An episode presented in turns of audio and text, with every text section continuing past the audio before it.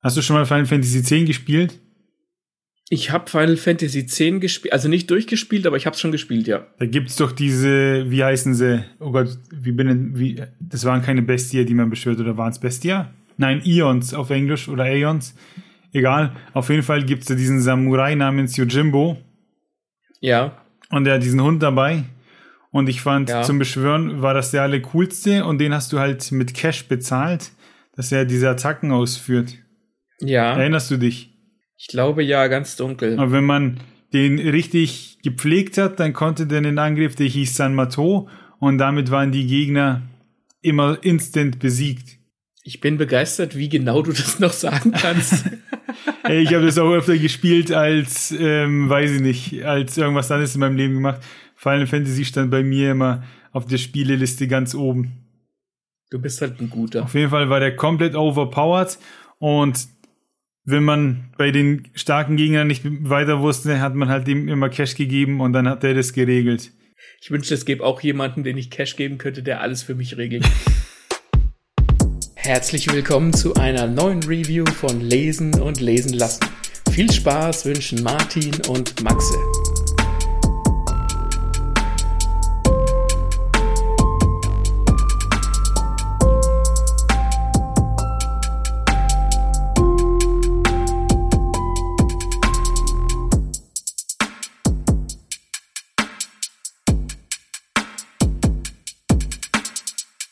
Blade of the Immortal haben wir heute für euch dabei und zwar eine Manga-Serie des japanischen Zeichners Hiroaki Samura. Der Manga kam erstmals neun- 1993 raus, bis 2012 ist er gelaufen. Also ist das äh, ein Kind der 90er. Ich war da zwei Jahre alt, als es rausgekommen ist. und erschienen in 30 Ausgaben damals. So, seit Oktober 2020 ähm, hat sich aber CrossCult dem Ganzen angenommen und bringt die Manga-Serie als Perfect Edition raus. Ähm, Einfach in einem größeren Format mit mehr Seiten pro Band. Und deswegen würde ich sagen, bevor wir in die Story reingehen, schauen wir uns das Ganze mal von außen an. Denn das ist, ich, ich weiß nicht, wie es original aussieht, die Kleinhefte, aber der erste ist und alle anderen auch sind sehr dicke Bände mit 448 Seiten. Da kriegst du was für dein Geld, Ja, ja. das ist ein richtiger Schinken. Und ich habe da easy zwei Stunden dran gelesen. Ich weiß gar nicht, wie lange ich dran gelesen habe, aber es könnte schon so hinkommen, Ja, ja. das war wirklich viel. Da wird auch ein bisschen was gesprochen. Ähm, Ja, also da nicht schlecht. Kostet auch 25 Euro. Ja, ja. Also ich würde sagen, das ist vertretbar. Mehr wäre nicht mehr okay gewesen. Ich finde, es kommt auch immer ein bisschen drauf an. Also wir hatten ähm, zum Beispiel auch Blue Period gelesen und da hast du für den Zehner, für, hab, finde ich, relativ viel bekommen. Da habe ich ziemlich lang dran gelesen, obwohl das nur ein ganz normaler Manga-Band war. Es gibt aber auch einfach Mangas, die haben, weiß ich nicht, die haben vielleicht größere Panel oder haben mehr Kampf oder irgendwie sowas. Da bist du schneller durch. Äh, zum Beispiel Jujutsu Kaisen ist so ein Ding. Mhm. Da habe ich den Band in 30 bis 40 Minuten durchgelesen, weil du halt auch schöne große Panels zum Angucken hast, wo einfach nicht unbedingt immer viel gesprochen wird. Das muss nichts Schlechtes sein, aber ähm, du kannst für einen Manga gleich viel Geld zahlen und langsamer oder schneller durch sein, je nachdem, um was es geht. Ja. Hier haben wir aber einen perfekten, würde ich sagen, Mix aus. Wir haben zu sehen und wir haben zu lesen. Und 25 Euro sind okay. Also das kommt auch Ja. in so einem schönen Umschlag daher. Und es ist keiner von diesen Folien oder Plastikumschlägen, sondern der ist so aus dickem Papier. Ähm, Ja, ja, das ist, das ist richtig hochwertig. ja, so, so ein bisschen Tapete ähnlich. Ich weiß nicht, wie ich dieses Papier beschreiben soll, weil es halt schön dick ist. Und ich mache sowas zum Lesen immer runter, aber wenn man es drauf macht und ins Regal stellt, sieht gut aus. Da kann man nichts Ich sagen. Ähm, ja. Perfect Edition vom Äußerlichen her hilft der Name eigentlich ganz gut für dieses Unterhaltungsmedium. Ich nehme das auch immer runter. A, weil ich es nicht verknicken will und B, weil ich recht schnell feuchte Hände kriege. Und ich habe es tatsächlich mal geschafft, ein Dan Brown Buch, die jetzt auch nicht unbedingt dünn sind, durchzuschwitzen, so dass das die Klappe abgegangen ist. habe ich meiner Frau dann hier ein neues Buch gekauft. Sehr gut. Ja, solange du es nicht auswählen konntest, danach ist okay. So, Blade of the Immortal, von außen nach innen die Story. Wir befinden uns im feudalen Japan. Was heißt das? Das heißt einfach, wir befinden uns, sag ich mal, in der Samurai-Zeit. Ähm, ja. Manji ist ein untergetauchter Ronin, der seinen Fürst und seine Kameraden auf dem Gewissen hat. Man trieb nämlich falsches Spiel mit ihm. Manji hat nämlich nicht nur feindliche Krieger getötet, sondern auch Zivilisten, was er nicht wusste. Und irgendwann kam es dann zu einer Situation, wo er einen seiner Verfolger gekillt hat, nachdem er sich daneben von der Gruppe getrennt hat, weil das Handeln und Tun ihm eben nicht gepasst hat.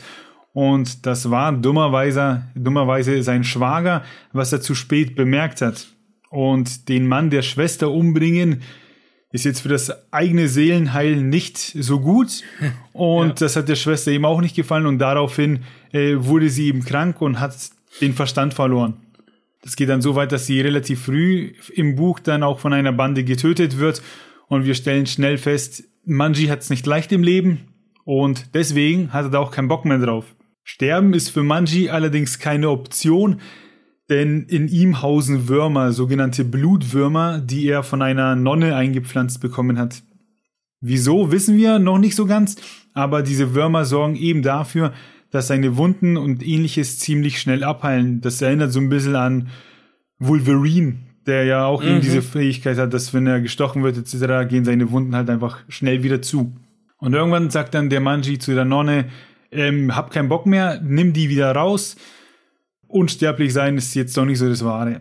Aber so einfach ist das nicht, denn alles hat seinen Preis. Die Nonne, die einen für mich sehr schwer auszusprechenden Namen hat, und zwar Yao Bikuni, ähm, die geht mit ihm den Deal ein, töte tausend Verbrecher und ich erlöse dich von dem Fluch. Handshake machen sie. Jetzt kennen wir unseren Helden, wir haben seine Motivation, wir wissen, was er macht und hier wird dann auch schon mit dem ersten moralischen Dilemma gespielt, weil wie wir ja wissen, ähm, hat er früher Zivilisten getötet, obwohl er das nicht äh, wollte, etc. Ist auch so ein bisschen der Böse. Und da ne, stellt man sich die Frage, okay, woher weiß er, wer jetzt Verbrecher ist? Wer sind die Bösen? Vielleicht ist der sogar der Böse äh, mhm. in dem und jenem Szenario. Welche Motivation macht einem zum Verbrecher? Gilt für ihn herauszufinden. So, wir gehen ein bisschen weiter in Band 1. Parallel zum Manji erfahren wir, dass sich eine Kampfkunstschule bildet, die Itoriu, und die greifen nach und nach alle Dojos an, die sich ihrer Moral nicht anschließen wollen. Die Motivation mhm. des Gangleaders rührt nämlich daher, dass sein Vater von seinem Meister aus seinem Dojo vertrieben wurde, weil er ihm einen Stil angewandt hat, der nicht der Ethik und Würde des Dojos entspricht. Ja. Hier geht's also um Rache und um Ehre und um Stolz, eben diese typischen, sag ich mal, Samurai-Themen, die ja, ja, ganz wichtig in Japan und damals und äh, heute auch noch äh, eine große Rolle spielen. Und wenn ich mich richtig erinnere, wären ähm, bei dieser Attacke damals, äh, wo eben dieser Meister getötet wurde, äh, da wurde auch der Vater von dem Mädchen namens Rin getötet, weil ihr Vater ja. ja auch Teil dieses Dojos wurde. Ja, genau. Und jetzt eben dieser Sohn, schwört Rache und schaltet systematisch nacheinander alle Dojos aus, weil er halt dem seinen Vater rächen möchte. Und diese Rin, die möchte selbstverständlich auch ihren Vater rächen und sucht jetzt eben dieses Dojo. Also wir merken, Rache ist ja ein großes Thema. Ja. Sie alleine hat jetzt aber nicht die Chance, gegen ein neues Dojo allein anzukämpfen und brauchte natürlich Hilfe, die sie in Form von Manji erhält. Die Nonne mit den Blutwürmern, die bringt die beiden zusammen. Und so haben wir dann ja so, so eine, wie sagt man, so eine Road, äh, so, so, so, äh, so eine Buddy, so ein Buddy-Film, sag ich mal, wo so das Mädel jetzt mit dem gefährlichen Samurai unterwegs ist, die sich natürlich auch Schwertkampf und sowas angeeignet hat, aber natürlich nicht auf dem Level ist, ähm, um das Problem, sag ich mal, selbst zu lösen. Da würde ich gerne einhaken. Hak ein. Weil das klingt jetzt so ein bisschen wie, naja, er, er ist dieser unsterbliche Krieger, der Manji, und der ist irgendwie cool. Natürlich ist er cool. Und das Mädchen sucht Hilfe bei ihm, weil sie eben ihren Vater rächen will und weil diese, dieses Dojo oder diese, die, diese neue Schule irgendwie alle anderen Schulen töten will, damit sie die einzig wahren sind. Ähm, und was ich gut fand, ist, dass die sich zwar ihm irgendwie unterordnet, also von der Geschichte her, sie ist so ein bisschen in Anführungszeichen der Sidekick, aber die hat auch was drauf. Also die, ähm, die haut dann auch manchmal Attacken raus und ähm, die, die ist nicht schwach. Das ist keine schwache Frauenfigur. Und das hat mich sehr äh, erstmal verwundert und dann aber auch begeistert, wenn man bedenkt, dass der Manga jetzt schon fast 30 Jahre alt ist. für die Zeit fand ich das relativ ähm, neumodisch. Ja, das stimmt schon, dass die, man sieht ja quasi ihren Leidensweg und dann hat die ewig viel trainiert und immer, wenn die Gefahr kommt, dann packt die auch so eigene Techniken aus. Da hat sie dann irgendwie fünf Messer in einer Hand äh, und kann die werfen und so. Die hat schon, ja. die hat schon ein bisschen was drauf. Ähm, und das ist so ein bisschen, ja, wie soll ich sagen, nicht die ergänzen sich, aber die stehen beide für sich. Das heißt, der eine, ja.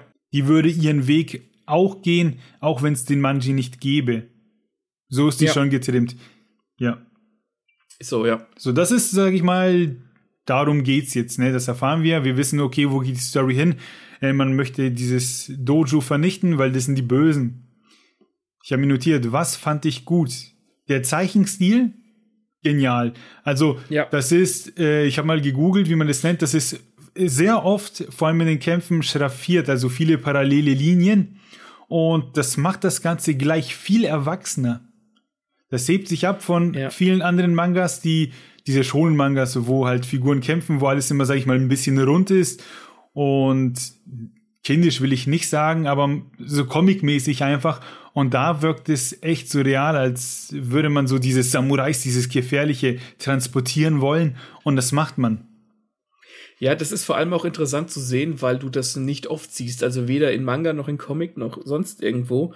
Ähm, diese, diese Schraffurtechnik, das sieht halt wirklich aus wie, da ist jemand, der hat der kann gut zeichnen und dann hast du ihm gesagt, zeichne doch mal ein Bild von einem Samurai, der gerade das Schwert schwingt sozusagen und er schraffiert das halt so aus. Das wirkt sehr, das wirkt nicht so, ah, wie soll ich sagen, im Englischen würde ich sagen overproduced. Also es wirkt nicht so sauber gemacht, damit es halt möglichst klar wirkt und alle Linien völlig klar sind, sondern es wirkt so ein bisschen nicht amateurhaft. Ich weiß nicht, wie ich das sagen soll. Das wirkt einfach so ein bisschen der Situation angepasst, dass das halt so ein bisschen ja. roh wirkt. Roh ist, glaube ich, den Begriff, den ich wählen würde. Und dadurch ist es total interessant zu sehen, als, als, als, als hätte der Autor oder der Mangaka das jetzt gerade auf die Seite gezeichnet und hätte einfach weitergemacht und hätte es gar nicht perfektioniert. Und das finde ich geil. Ja. Ich habe mir aufgeschrieben, dass es aussieht wie mit Bleistift skizziert, aber das stimmt, das, das ja, wird dem nicht gerecht.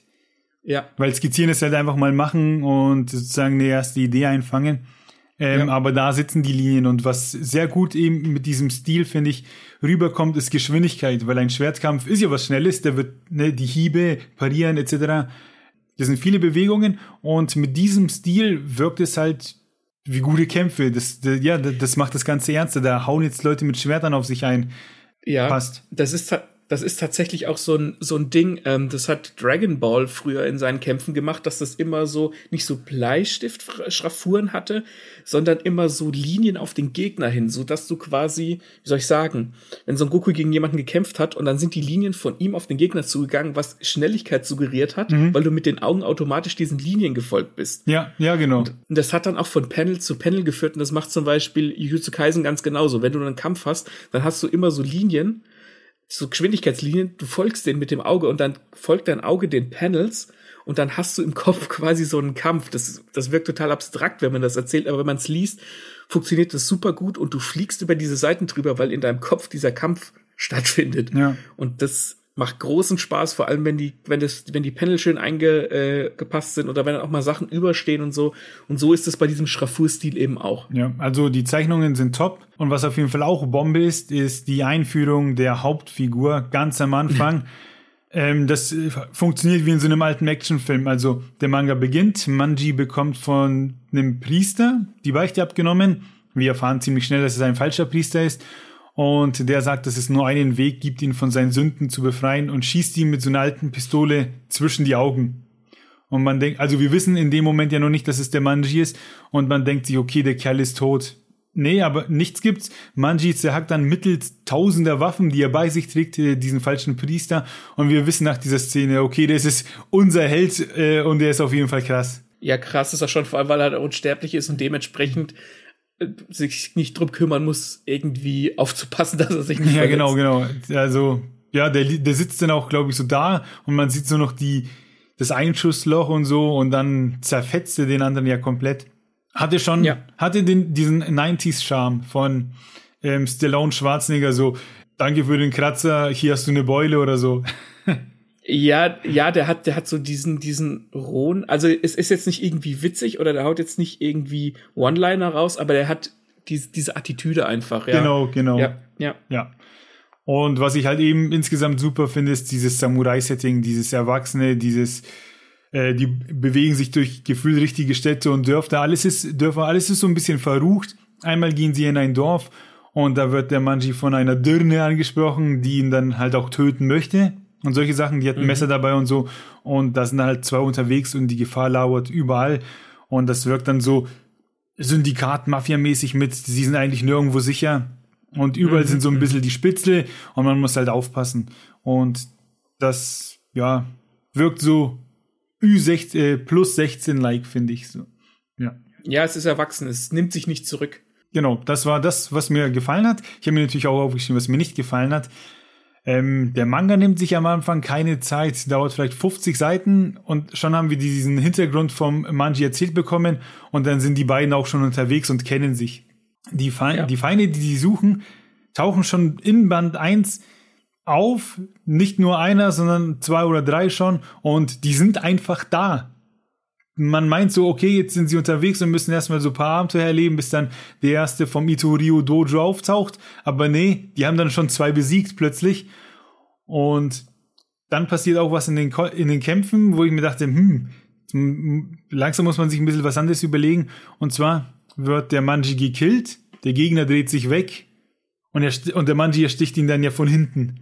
Der ist ja Mhm. unsterblich. Ähm, man weiß beim Lesen so, der kann ja gar nicht tot sein und zack, ist der Gegner dran und schon ist er tot. Wo man sich denkt, puh, hoffentlich geht das jetzt nicht immer so. Da gab es nämlich einen Moment, wo ich mir dachte, so, ah, okay, schon wieder, wozu dann überhaupt der ganze Kampf vorher? Mhm, Aber, um mit was Positivem aufzuhören, genau da, wo man sich denkt, so, pf, jetzt bitte mal was anderes, ähm, reagiert der Manga und Spoiler, da kommt einer, der hat auch diese Würmer in sich und wir stellen fest, ah, okay, der Manji ist nicht der Über Übergott. Es gibt auch noch andere, die diese Fähigkeit haben. Und in diesem Kampf wird auch der Manji einem Gift ausgesetzt, das diese Würmer lahmlegt. Das heißt, diese Superheldenfunktion kann ausgeschalten werden. Das heißt, wir haben erstmal den, wir haben zum ersten Mal einen Gegner, der stärker ist als der Manji und der dem wirklich gefährlich wird, weil er der Gegner selbst unsterblich ist und weil er dem Manji die Fähigkeit nehmen kann. Das heißt, dieses, dieser Mythos um die Würmer, der lebt. Da passieren dann Sachen, wo man sich fragt, ah ja, das ist also doch nicht so einseitig, ähm, mal schauen, was in Zukunft kommt. Ja, ähm, zu dem Killen würde ich tatsächlich gerne noch was sagen. Und zwar ist es, ähm, sind diese Momente, wo der Manji seine Gegner tatsächlich besiegt und tötet, die sind, ich weiß nicht, ob es immer so ist, aber ich glaube bei den allermeisten so auf so einer Doppelseite so richtig schön gezeichnet, so richtig schön der Moment, wenn er den Gegner killt. Das klingt jetzt erstmal sehr, sehr grauenvoll, aber das ist dann so stilistisch richtig schön gemacht und du hast halt wirklich so ein doppelseitiges Bild, das du erstmal angucken und genießen kannst. Das ist wie so ein Gemälde gemacht. Das hat, das fand ich ganz toll, hat mir äh, immer Spaß gemacht, Hm, das anzugucken. ja, also man kann, man kann sagen, es wurde in dem Manga sehr viel gezeichnet. Das auf jeden Fall. Ja, ja, ja, ja. Also mein Fazit ist, das ist ein guter Mix aus Samurai-Action und dezent eingesetzter Mystery ist, eben durch die Blutwürmer.